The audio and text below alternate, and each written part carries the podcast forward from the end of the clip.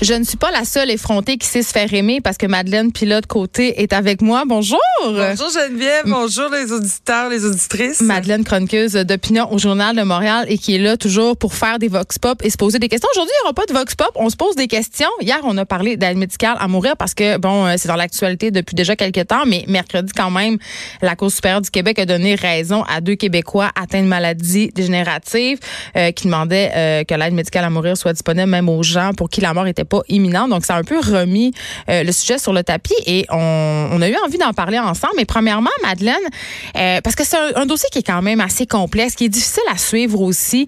Euh, puis je le disais en début d'émission, euh, il y, a beaucoup de cas. C'est beaucoup du cas par cas. C'est très difficile à légiférer. Mais c'est quoi la situation au Québec et au Canada?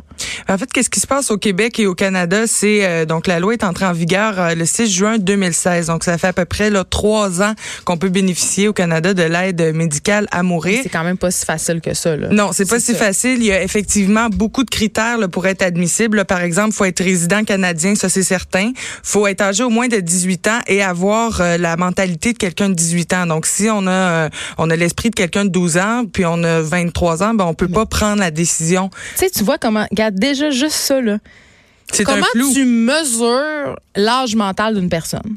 Ben ça, c'est, on va laisser ça aux soins des professionnels. C'est ça, mais c'est tough. Tu sais, je veux dire, c'est tout ça, c'est complexe. Puis hier, je parlais avec un intervenant, euh, bon, euh, quelqu'un qui travaille dans un organisme pour la santé des malades. Et euh, j'évoquais la question des enfants et il est devenu très mal à l'aise. C'est très tabou, mais il y a des. J'ai dit, c'est quoi la différence entre laisser mourir quelqu'un dans la dignité à 18 ans, puis si la personne de 17 ans et demi, on le laisse crever euh, dans ses vomisseurs? C'est qu'on on a, on a Faut baliser, mais. C'est c'est difficile effectivement parce que comme tu dis c'est du cas par cas et il faut s'adapter. Euh, et il y a beaucoup d'intervenants hein, dans une situation d'aide médicale à mourir Ouais. qui vont euh, prendre en compte la situation puis qui vont l'analyser aussi pour effectivement apporter les bons soins appropriés à la personne qui fait la demande. puis qu'il n'y ait pas d'abus aussi. Ça prend un comité parce qu'il y a des gens qui peuvent subir de la pression des familles, du personnel médical. On avait très peur des dérives et je crois avec raison quand on sait à quel point plusieurs personnes âgées sont abusées. Mhm, Je pense que c'est important qu'il y ait plusieurs personnes impliquées dans ce processus-là. Oui, puis c'est ça, on veut s'assurer que la personne euh, ait un sens critique, soit adulte pour qu'elle puisse prendre la décision par elle-même, effectivement, qu'elle soit pas influencée par ses proches euh, qui peuvent être euh, des fois euh, su- comme subjugués par des fois la tâche sont d'aidant des aidants naturels. là, ça se peut. Effectivement, On a parlé de la détresse là, des Donc, il y a une certaine détresse qui pourrait influencer le choix de la personne qui se sent mal de se faire occuper de, de lui, par exemple. Et donc, euh, dans les autres critères d'admissibilité, il faut avoir un problème de santé grave, irrémédiable, et il faut faire une demande sans pression externe et donner un consentement éclairé. Donc, on va le demander à plusieurs reprises là dans le processus, parce que le, fond, le consentement, il faut qu'il perdure aussi euh, dans le temps, dans tout le Oui, processus. mais si tu perds le nord, mettons, euh, mettons que, je sais pas, moi, tu es atteint d'une maladie dégénérative, puis que c'est clair, euh, tes, tes désirs sont clairs, tu as notarié tout ça, tu en as parlé, puis qu'à un moment donné, euh, je sais pas, moi, tu fais une réaction à quelque chose, tu tombes euh, sans connaissance, qu'est-ce qui se passe? Ben, C'est le flou? C'est le flou. Ben, c'est ça flou. que je dis. C'est vraiment complexe. C'est du cas par cas, mais moi, je suis quand même personnellement contente qu'on puisse effectivement bénéficier de cette aide médicale à Ouais. mourir. En 2018, c'était à peu près euh, 4000 Canadiens qui avaient déjà bénéficié de ça. Donc là, ça a sûrement euh, passé le, le 4000 personnes. Et le processus pour avoir droit à ça est différent dans les provinces. Et au Québec, euh, les décisions reviennent au personnel médical, donc aux médecins, aux infirmières, au personnel de soutien. Et ces gens-là seront pas accusés de meurtre avec la loi qui est passée en 2016. Et même les proches peuvent avoir une influence euh, dans l'aide médicale à mourir, pas dans la décision, on en a parlé, ça c'est vraiment important, mais dans l'accompagnement jusqu'à la jusqu'au décès, jusqu'à la mort. Donc on a deux options. C'est soit que le médecin vous administre une substance provoquant la mort en milieu hospitalier, Comme chez le vétérinaire. C'est vraiment ça. ça, ça ressemble. On parle d'euthanasie dans ce cas-là. Donc, Ouais. on parle d'euthanasie volontaire. C'est le mot qu'on employait avant pour cette technique-là, pour l'aide médicale à mourir. Ou l'autre option, c'est de donner un médicament prescrit que la personne va prendre elle-même. Donc, soit à la maison, va choisir le moment euh, de son décès. Donc, ça, c'est un peu plus euh, personnel euh, comme décès. Est-ce qu'on sait euh, quelle des deux méthodes est la plus utilisée? C'est euh, c'est égal à peu près. Donc, euh, c'est à peu près 40% des deux côtés. Hey, mais ça Et, tellement quelque chose, pense-y. ouais, vraiment. Tu sais, la mort, c'est c'est la chose qu'on contrôle pas. Puis là, c'est bien là parce que évidemment, on veut s'éviter des souffrances souvent qui sont euh, terrible, tu sais. Mais savoir que, je sais pas, moi j'écoutais des reportages récemment sur des gens qui ont eu recours à l'aide médicale à mourir. Mm.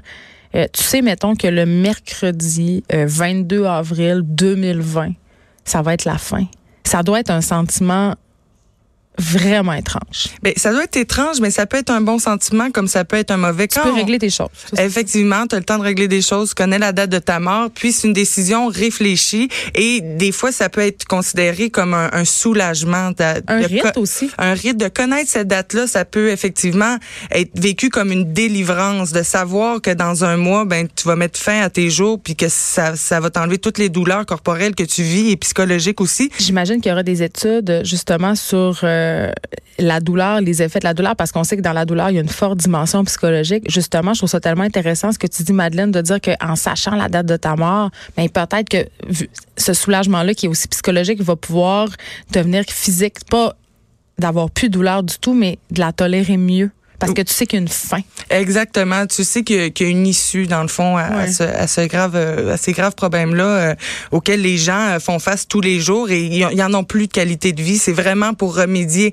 C'est la seule c'est la seule solution que ces gens-là envisagent pour remédier à la douleur qu'ils vivent. Et on pense que les, les Canadiens sont pas enclins ou les Québécois sont pas enclins à, dire oui à l'aide médicale à mourir, mais les études nous révèlent que 70% des baby boomers diraient oui au Québec. Je pense qu'on est rendu là parce que je pense que euh, le parce que le, suicide parce que bon, on, se posera la question si c'est mm. un suicide. Moi, je crois que oui. Mm-hmm. Euh, c'est détabouisé dans le sens euh, cet acte-là parce qu'avant, se donner la mort d'un point de vue judéo-chrétien c'était un péché capital, c'était épouvantable. C'était la pire chose, même que les compagnies d'assurance remboursaient pas, euh, donnaient pas d'indemnité pour les gens qui s'étaient donné la mort. Je pense que maintenant, euh, pas qu'on accepte le suicide, mais ça a plus la même connotation d'être mal. Mais encore pour certaines personnes, notamment les personnes, les militants pro-vie, qui militent aussi contre l'avortement, euh, le suicide cité, c'est vraiment vu comme quelque chose qui est terrible, mais c'est en train de changer. Mais là, on se pose cette question-là avant de passer au Monopoly.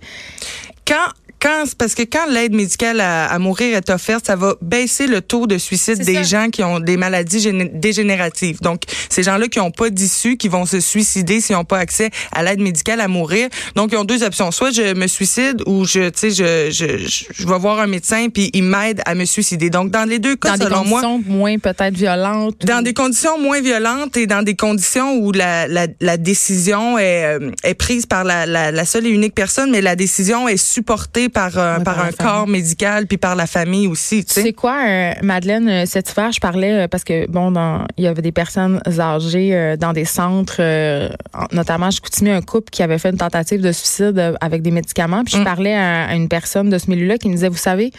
Les coroners le disent de plus en plus. Il y a beaucoup de personnes âgées qui se suicident par overdose et on peut pas vraiment le prouver. C'est une erreur de médicament ou si c'est volontaire, mais c'est vraiment un fléau.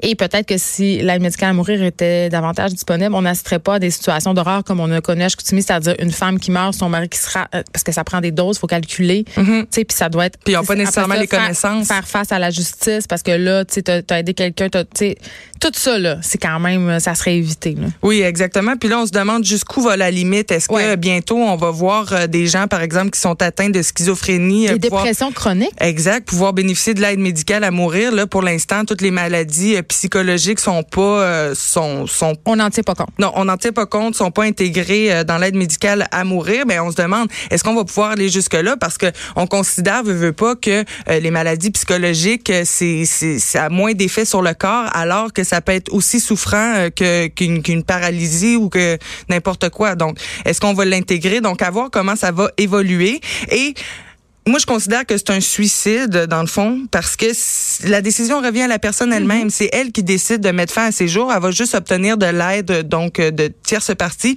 qui vont l'amener à son but ultime qu'elle aurait fait euh, sûrement tout de même, tu sais.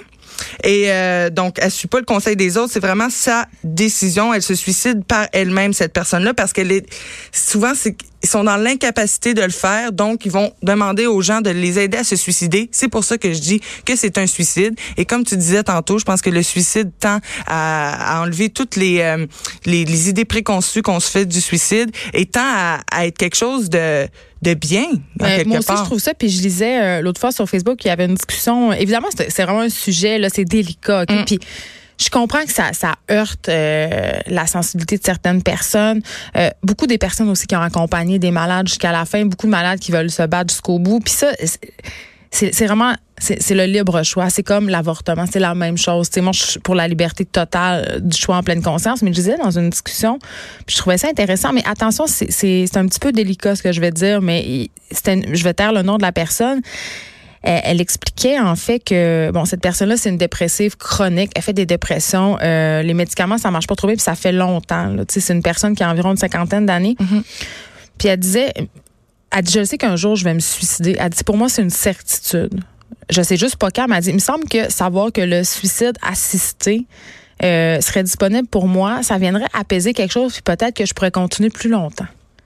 Ben écoute, j'avais trouvé ça intéressant. C'est très intéressant. Mais c'est hein. challengeant. C'est oui, c'est très challengeant parce qu'on n'est pas on n'est pas habitué à ce genre de discours-là, mm. alors qu'il va peut-être prendre place dans les prochaines années dans la société, puis on va peut-être y donner une place à ce discours-là parce que je trouve qu'il est valable et je trouve que euh, on devrait laisser le choix à la personne qui se connaît le mieux elle-même de savoir si elle a le goût d'être en vie ou pas. Parce que oui, euh, on a le cadeau de la vie, mais après ça, on peut bien en faire ce qu'on veut d'un cadeau. La vie, c'est pas tout le temps un cadeau. Il y, a des, il y a des personnes qui poursuivent leurs parents pour les avoir mis au monde sans leur consentement. Donc, OK. Euh, on, Vraiment, on va ailleurs. On parle de la nouvelle version féministe du jeu Monopoly qui fait beaucoup jaser. Oui, qui a été dévoilée mardi là, par la compagnie Hasbro. Donc, euh, il y a plein de différences dans ce nouveau jeu-là. Il va être disponible dans quelques jours au Canada. Et c'est assez intéressant parce que c'est plus Monsieur Monopoly là, qui va représenter le jeu. Euh, c'est plus notre euh, cher homme d'affaires moustachu, mais ça va être sa nièce investisseuse. Sa nièce. Oui, sa nièce investisseuse, donc une jeune euh, investisseuse. Et ce qu'on veut, c'est donner un peu un caractère féministe à ce jeu-là. Et le but, donc, c'est plus d'acheter des propriétés, c'est vraiment d'investir dans les entrepreneuses et dans les inventeuses. C'est mais attends, tu, vas peut-être trouver ça encore plus bizarre parce que je, continue, donc on n'achète pas de maison. C'est remarqué que je me retiens en ce moment. Je suis comme, ok, je vais la laisser finir. Mais on va en discuter parce que c'est intéressant. Il, y a, des points des deux côtés. Donc, dans la nouvelle version, on n'achète plus des maisons, on achète des innovations créées par les femmes. Donc, le Wi-Fi ou euh, encore, euh, genre, le chauffage euh, solaire. Puis je savais même pas que le Wi-Fi ça avait été inventé par Mais ça c'est bien parce qu'on en a parlé euh, ici avec une scientifique euh, Marianne Deshôtels qui mm. disait que souvent euh, justement les, les, découvertes scientifiques faites par des femmes sont inconnues ou invalidées. Donc ça je trouve ça intéressant. Ben oui exactement puis je le savais même pas. Ouais, Et les pions ce sera plus le légendaire fer à repasser ou une chaussure. On s'en souvient. Moi je hein? voulais jamais le faire à repasser, juste le dire. Jamais. le soulier, il y avait un petit, mais ça, il y avait un, un dé de couture. Là. Oui, oui, oui. Il y avait un je ne voulais pas non plus. Et euh, maintenant, ça va être euh, un cahier, un avion d'affaires, une montre, par exemple, donc pour démontrer euh, l'esprit entrepreneur de ces femmes-là. Et les femmes, écoute bien, tiens-toi bien, les femmes au début du jeu vont recevoir plus d'argent et vont recevoir plus d'argent quand elles passent go aussi. C'est là que ça m'énerve, puis que je trouve ça pas féministe. Non, mais pour vrai, j'en parlais. Non, mais j'en parlais tantôt avec la fille de Québec solidaire. Je veux dire, tu sais, la parité, un moment, tu sais, c'est comme faire partir les filles avec une longueur d'avance donc, avouer que les filles sont inférieures, ils ont besoin d'une chance. Un. Et deuxièmement, le féminisme, c'est l'égalité. Oui, c'est d'assumer que le, que le féminisme, on pense que c'est pour euh, dominer les hommes alors que c'est faux. C'est l'égalité qu'on ça. Fait que ça, ça encourage les idées préconçues sur le féminisme, à mon sens, qui est une très mauvaise chose. Euh, puis donner plus d'argent aux hommes, ce n'est ni égalitaire ni féministe. Par contre, euh, j'écoutais Judith Lucier qui en a parlé avec Sophie Durocher mm. hier et elle disait quand même la situation euh, de la disproportion entre les salaires, les hommes puis les femmes dans la vie puis la non reconnaissance euh, des découvertes, des acquis faits par les femmes, c'est quand même quelque chose qui est vrai, qui est dans la vraie vie. Donc c'est important d'entamer cette discussion-là. Donc peut-être que le jeu de Monopoly peut être un prétexte mm-hmm. pour en discuter, mais je trouve quand même que de par sa facture, ce jeu-là, ben, il encourage aussi des stéréotypes, puis il encourage surtout, le mot féministe, c'est souvent associé à quelque chose qui est négatif. Effectivement, puis c'est euh, c'est ça, on dirait que ça met en lumière un peu ce jeu-là, le fait que, on veut on veut gagner plus d'argent que les hommes, qu'on veut dominer les hommes, mais c'est pas ça qu'on recherche. Et ce qu'ils disent aussi, c'est que si les hommes jouent bien leurs cartes, ils peuvent faire plus d'argent que les femmes. Donc euh, donc un peu comme dans la vraie vie, hein, dans la réalité, si les on inverse, si les femmes jouent bien leurs cartes, ben effectivement peuvent faire le même salaire que les hommes. Ben là on inverse ça dans le jeu. Si les hommes jouent bien leurs cartes, ils peuvent faire le même le même argent que les, femmes juste pu faire un jeu euh, à, à, visée un peu éducative, axé sur justement euh, Je veux, je, veux- tout le temps trouver un mot en français pour dire empowerment, mais je le trouve jamais. Euh, c'est euh, c'est euh, En tout cas, se sentir Vous comprenez. euh, Non, mais pour- puissante. Ben, tu sais, pour encourager les jeunes filles, justement, à aller de l'avant, tu sais, euh, un jeu qui est positif, justement, dans la découverte et tout ça, sans sombrer dans l'espèce de combat des sexes. Moi, c'est ça que je trouve un peu dommage. Puis, à la question, est-ce que j'achèterais ce jeu-là pour mes filles? La réponse est non. La réponse est non. Mm. Voilà. Mm. Merci beaucoup, Madeleine. Ben écoute, ça me fait plaisir. Pilote, côté, chroniqueuse d'opinion au Journal de Montréal. La semaine prochaine, tu vas nous revenir avec un petit Vox Pop. Oui, la semaine prochaine. Parce qu'on aime reviens- toujours ça. Oui, je reviens avec un Vox Pop La voix des gens. Oui, donc euh, bonne fin de semaine à tout le monde. Antoine Robitaille après la pause. De 13 à 15, les effrontés. Cube